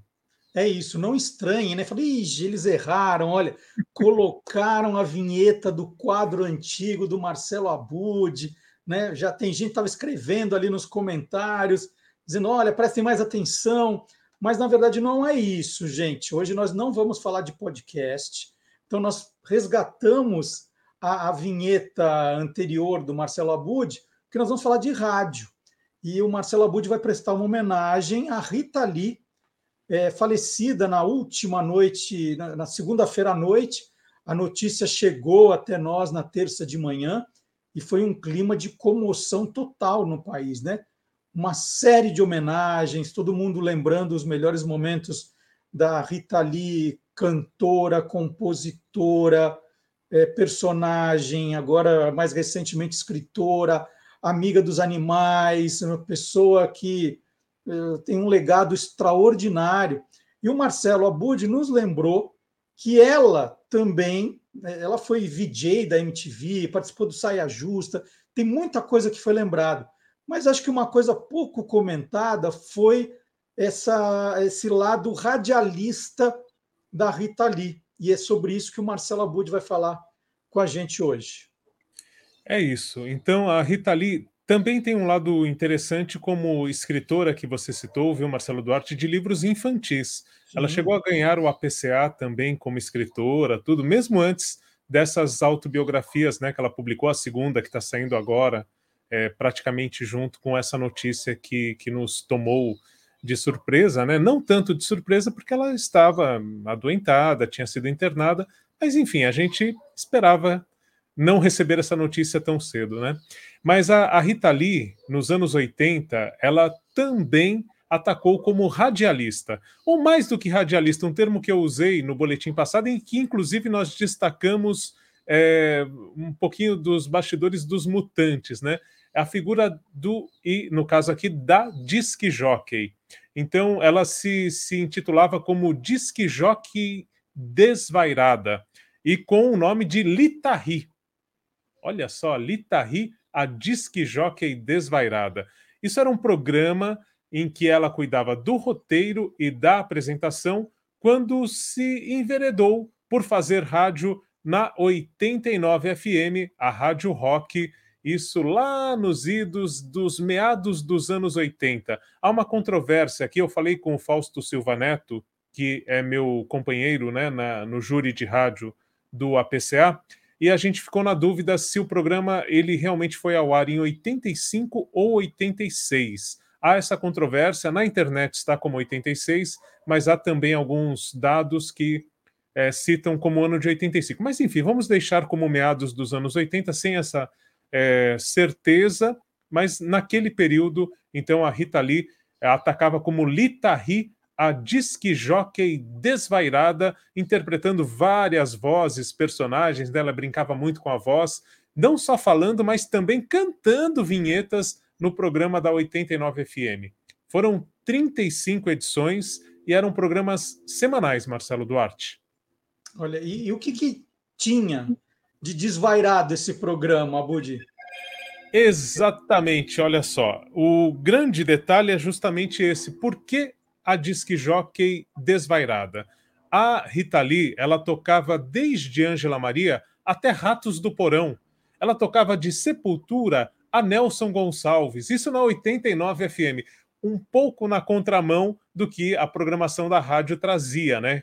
Então, assim, lógico, o rock estava ali presente, mas ela também trazia esses artistas lá dos anos 30, dos anos 40, tocava Carmen Miranda, tocava é, quem mais? Elza Soares, né? Então tudo isso estava no programa e ela dizia, tem uma entrevista que as pessoas podem encontrar no YouTube, uma matéria da Rede Manchete, com os bastidores desse programa de rádio. É muito interessante.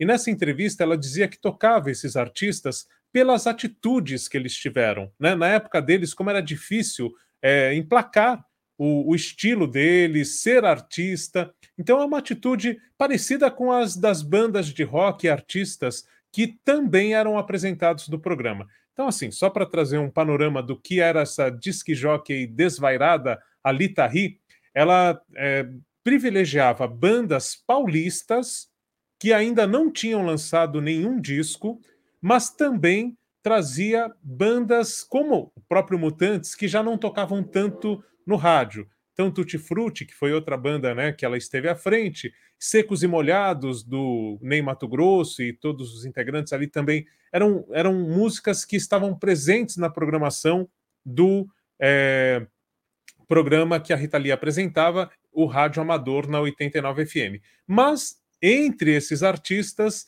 né, e também outros do cenário do rock, ela apresentava então os artistas lá que o Moraes Sarmento tocava, né? A gente dizia é do tempo de 1900 e Moraes Sarmento. Então, todos aqueles artistas, Dava de Oliveira, é, a Linda Batista e por aí afora também estavam no programa dessa disque jockey totalmente desvairada.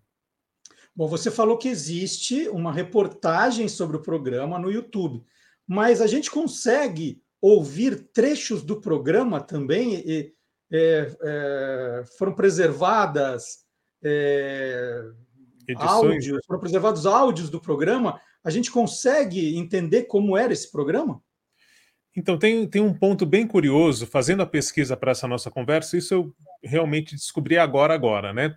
A Virginie, que foi vocalista da banda Metrô, que fez muito sucesso naquele período lá dos anos 80, e a Virginie continua quem quiser procurar, né, vai no Spotify ou nas outras plataformas de música e procura por Virginie Butot, ou só Virginie, vai encontrar o trabalho atual dela. Ela está cantando até músicas da banda Metrô em francês, é muito bacana, além de músicas novas, tá? Ela continua compondo, se não me engano, ela fez 60 anos, fiz até uma edição especial lá na Malavéia é, com ela participando, mas enfim, isso é uma outra história.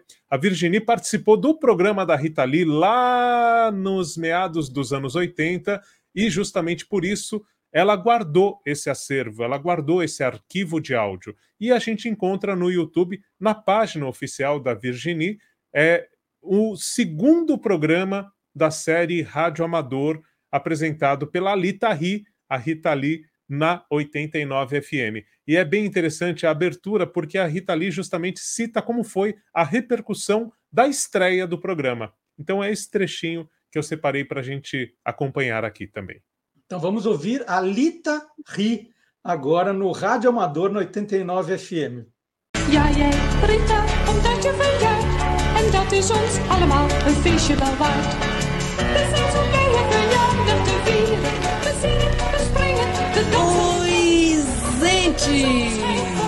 Que maneiro o primeiro programa, vocês nem me digam, eu sei.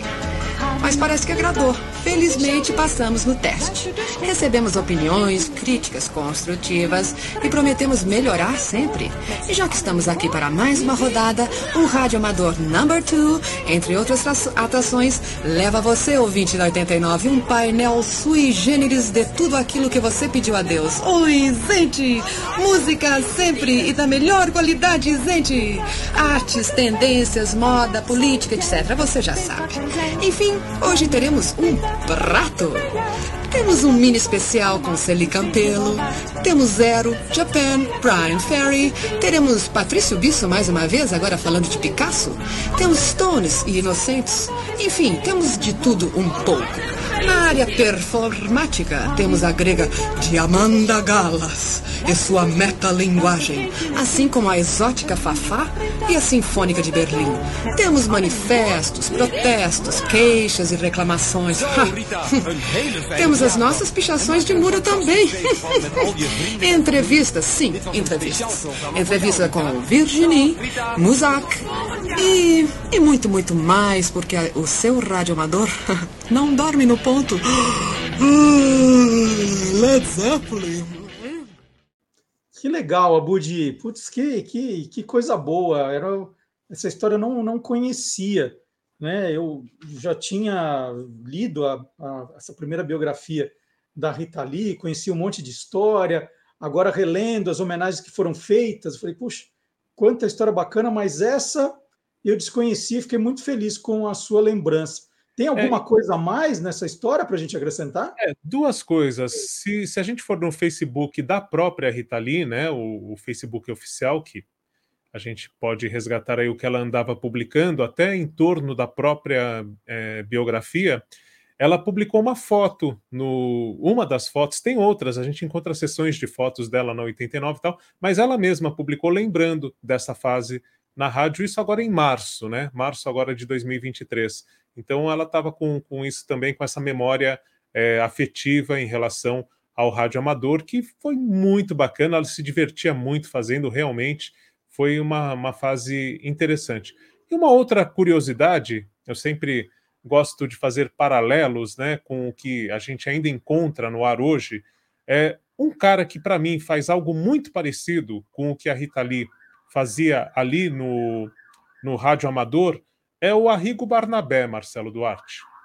O Arrigo, ele fez um programa nos anos 90 chamado Antirrádio, que era na Gazeta FM, que tinha essa proposta de justamente não seguir o padrão estipulado ali, né? É, a Rita Lee até fala também, interessante, no, na segunda parte da biografia, ela fala que quando ela morrer, é, vai ter rádio que vai tocar a música dela sem pagar jabá, sem que ela pague jabá, né? E tudo mais, mas enfim, então era isso, né? O antirrádio era é, reverter, subverter essa lógica do rádio comercial e o Arrigo Barnabé fazia isso nos anos 90 na Gazeta FM, e depois ele foi para a Cultura, hoje é a Cultura Brasil, e a- no domingo à noite, se não me engano, às 8 horas da noite, tem um programa que é comandado pelo Arrigo Barnabé chamado Supertônica, e que tem muito esse perfil do que a Rita Lee fazia na 89 FM. E hoje a gente tem a possibilidade de encontrar no site da Rádio Cultura Brasil também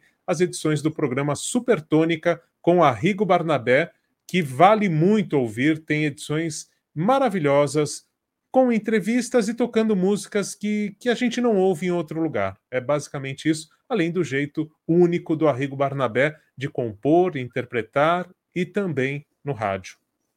Que beleza, que maravilha de homenagem, Abudi. Muito obrigado pela lembrança, né? Quando a gente recebeu a triste notícia ali, a gente falou pelo WhatsApp, o Abud falou: Nós precisamos lembrar né, dessa história do rádio amador, foi tão importante para tanta gente da música, né? E é uma história que nos dias da, né, que tivemos as homenagens para a Rita Lee no começo dessa semana, não foram muito lembradas. Então, a ideia do, do Olá Curioso é justamente isso, né? A gente resgatar histórias pouco contadas. Valeu, Abudi. Muito obrigado. Até a semana que vem. Eu que agradeço, um grande abraço.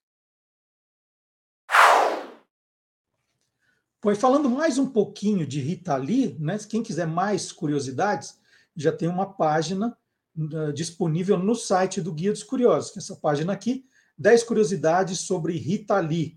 Então tem um pouquinho do, do nome, por que Rita Lee, nós vamos explicar, é, curiosidades dos mutantes, né? tem, um, tem várias curiosidades para quem quiser ler, embora essa semana todas as homenagens é, é, até poucas pela, pelo, pelo, talento da Rita Lee, por tudo que ela fez, mas várias homenagens foram feitas, muito lindas, então tratando de tudo da carreira dela. Né? A Rita Lee, como eu disse para o Marcelo Abud, compositora, escritora, agora radialista, né, letrista, muito, muito, muito bacana. Inclusive, na hora do almoço da terça-feira, conversando com o Antônio, meu filho mais novo, ele falou que, bem naquele dia, na sala de aula dele, o professor de história estava falando sobre a censura no Brasil, né, no tempo da ditadura, e lembrou das letras censuradas de Rita Lee, muitas por falarem de comportamento, considerados o quê? Nós, é, modernos demais, avançados demais para aquela época. E, e eu disse para o Antônio: Poxa, que pena que você não foi com a gente na exposição que o MIS, Museu de Imagem do Som de São Paulo, fez em homenagem a Rita Lee. Foi uma exposição maravilhosa. É, a Rita Lee, eu acho que sempre teve esse cuidado de preservar a sua própria memória, porque ela guardou é, figurinos, é, aquelas cartas que recebia dos censores, é, anotações. Então, essa exposição trouxe muito do acervo da Rita Lee, que teve esse cuidado de guardar a sua história. Então, essa exposição no MIS foi maravilhosa, e um dos corredores era justamente sobre as letras censuradas de Rita Lee. E quem é fã né, vai gostar desse livro aqui, Rita Lee, uma autobiografia, que foi lançado em 2016 pela Globo Livros. Esse, esse livro aqui tem uma série de histórias da Rita e ela, e ela escreveu de um jeito divertido, como se fossem pequenas crônicas. Então, cada textinho é uma história. Então, é muito fácil de ler, é uma leitura muito saborosa, embora tenha passagens um pouco tristes da vida dela, mas ela faz com bom humor. É um livro que, que ganhou o prêmio Jabuti, o mais importante prêmio da literatura brasileira. Olha aqui a Rita Lee, foto de família. Tem muita foto nesse livro, tem várias fotos da infância, da mãe, do pai. Olha ela aqui no dia do batizado. Ela é a caçulinha, está aqui. Então, um livro lindo, lindo, lindo. Rita Lee Jones. Eu estou falando da, das cartas de proibição da censura, está aqui guardado. Figurino da, do espetáculo. Um livro muito especial. Rita Lee, uma autobiografia. Ah, e o livro traz aqui também, eu tinha marcado para não perder, aqui, são. A Rita Lee fez esse CD, gente, que é maravilhoso, que são as músicas dos Beatles, em que ela é apaixonada em ritmo de bossa nova. Esse CD aqui é uma das minhas paixões. É um trabalho maravilhoso. Então, Beatles em ritmo de bossa nova, que a Rita fez. E ela, muito fã dos Beatles, desenhou os quatro Beatles. Isso aqui são desenhos dela desenhos dela que ela diz que fez em papel de embrulhar pão, que existia isso antigamente, papel de embrulhar pão. E essas quatro figuras dos Beatles estão aqui no encarte do CD. A gente abre aqui e olha eles aqui, ó. Ela aproveitou aqui também esse trabalho aqui dos Beatles é de 2001. Hoje você vai encontrar nos tocadores dos players, né, no Deezer, no Spotify. Então está aqui os desenhos da Rita. E tem muita coisa para falar da Rita, né? É tanta coisa. Os livros infantis, as, as biografias, as entrevistas, né? as curiosidades. E eu vou contar uma, então. Vou contar uma que eu falei da, da autobiografia, que foi premiado, o Prêmio Jabuti, né? um livro de 2016. Agora, dez anos antes, foi publicado esse livro aqui, Rita Lee mora ao lado do Henrique Barst. Henrique já falecido, jovem, infelizmente, engenheiro, se formou em engenharia, mas nunca largou a música. Né? A música era sua verdadeira profissão. Ele formou um grupo chamado Grupo Nós, no interior de São Paulo, e, e era muito próximo à turma dos Mutantes. Ele ajudou a escrever um livro dos Mutantes, e esse aproximou muito da Rita Lee também. E para fazer esse livro, era no tempo ainda que as biografias precisavam ser autorizadas pelos artistas, e ele falou para a Rita: Vou fazer um livro, quero fazer uma biografia sua. A Rita falou: Ah, não sei e tal. E aí eles combinaram o seguinte: eles começaram a trocar cartas, eles já se conheciam, né? eles começaram a trocar cartas é, e o, o, Henrique foi aí pegando as histórias nessa troca de correspondência e escreveu, né, Rita, Rita Lee mora ao lado, com é, histórias contadas pela Rita Lee, embora ela brinque, que ela não sabe como. A, a orelha é da. A Rita Lee escreveu a orelha do livro. Né, tem um personagem aqui que é uma vizinha fofoqueira, a Bárbara Farniente, né, que contava as histórias da Rita Lee, tudo baseado em histórias que a Rita contou por escrito para o Henrique. E, infelizmente, o Henrique faleceu antes de ver que o livro dele acabaria adaptado para um musical no teatro, estrelado pela Mel Lisboa, no papel da, da Rita. Foi um negócio muito, muito marcante, muito bacana. Esse livro já está fora de catálogo há algum tempo, então, para encontrar, você vai ter que procurar em sebos, né, no estante virtual, por exemplo, que os fãs da Rita Lee vão gostar demais. É, e tem muito, muitas histórias maravilhosas da Rita, né? Então saiu como se fosse uma, uma biografia não autorizada, mas a Rita colaborou o tempo todo com o Henrique, que ela gostava bastante. A gente chamava de Henrique Bart. Então, esse aqui é a preciosidade. E é uma curiosidade que pouca gente lembrou agora essa semana. Então, nossa, nossa homenagem à Rita Lee no programa de hoje. É, e, e, como eu disse, se você quiser pesquisar mais, está no site do Guia dos Curiosos, guiadoscuriosos.com.br, www.guiadoscuriosos.com.br e no site do Guia dos Curiosos, nesse final de semana, obviamente, tem um montão de reportagens sobre o Dia das Mães. Né? Quem criou o Dia das Mães? É verdade que a criadora do Dia das Mães acabou presa por causa do Dia das Mães? É verdade. Tem muita coisa para você ler ao lado da sua mãe. Tem muitas coisas é, curiosas. Então tá lá no site do guia dos curiosos.com.br. E nós vamos fechar o programa. Isso, tá aqui, ó, guia dos curiosos.com.br. E aí você vai curtir, então, muitas curiosidades. As mães famosas do cinema, as mães que foram inventoras, tem muita coisa. As mães do reino animal também, como o Guilherme já contou aqui, um montão de coisas para comemorar o Dia das Mães. E eu aproveito, caso eu esqueça no final do programa, quando termina o programa, tem aquela adrenalina, né? Já mando um beijo para todas as mamães, um beijo geral para todas as mamães que vão comemorar amanhã o seu dia, tá? Futuras mamães, mamães em dose dupla, mamães adotivas, para todas as mamães, um beijo especial e um dia bastante curioso com todos os seus filhos.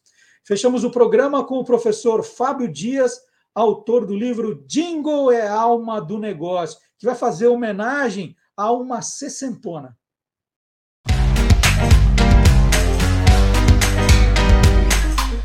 Clube do Jingle. Bom dia, Fábio. Bom dia, Marcelo. Tudo bem? Tudo bom? Tudo certo. Hoje o Fábio vai iniciar uma série. Isso é bacana, porque o Fábio sempre vem com essas ideias né, de fazer uma série para a gente ir acompanhando ao longo das semanas com algum tema especial. E o, o tema é bastante especial porque a personagem, né, vamos dizer, a líder desses personagens está completando 60 anos agora em 2023, mas parece ainda uma criança, não é isso, Fábio? É isso mesmo. Esse ano a gente está completando 60 anos da Mônica. 60 anos, mas com uma carinha de seis, não é? É isso. E, e, que jingle você selecionou? Como é que vai ser essa série? Vamos, vamos explicar isso.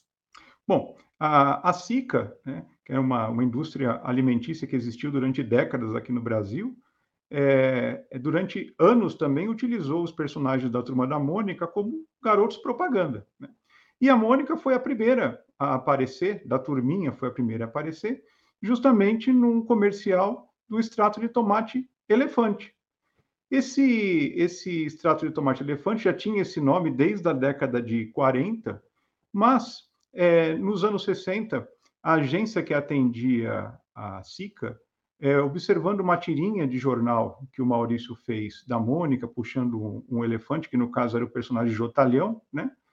Achou que caberia muito bem utilizar o personagem Jotalhão e a Mônica também nas campanhas. E na virada dos anos 60 para os anos 70, colocou no ar um comercial. Primeiro fez um comercial anteriormente só com o elefante, que não tinha os traços do Jotalhão, e depois um comercial com o Jotalhão e a Mônica, e um jingle muito bonitinho, lançado, se eu não me engano, preciso confirmar isso, mas é de 1971 esse comercial, primeiro que a gente vai ver.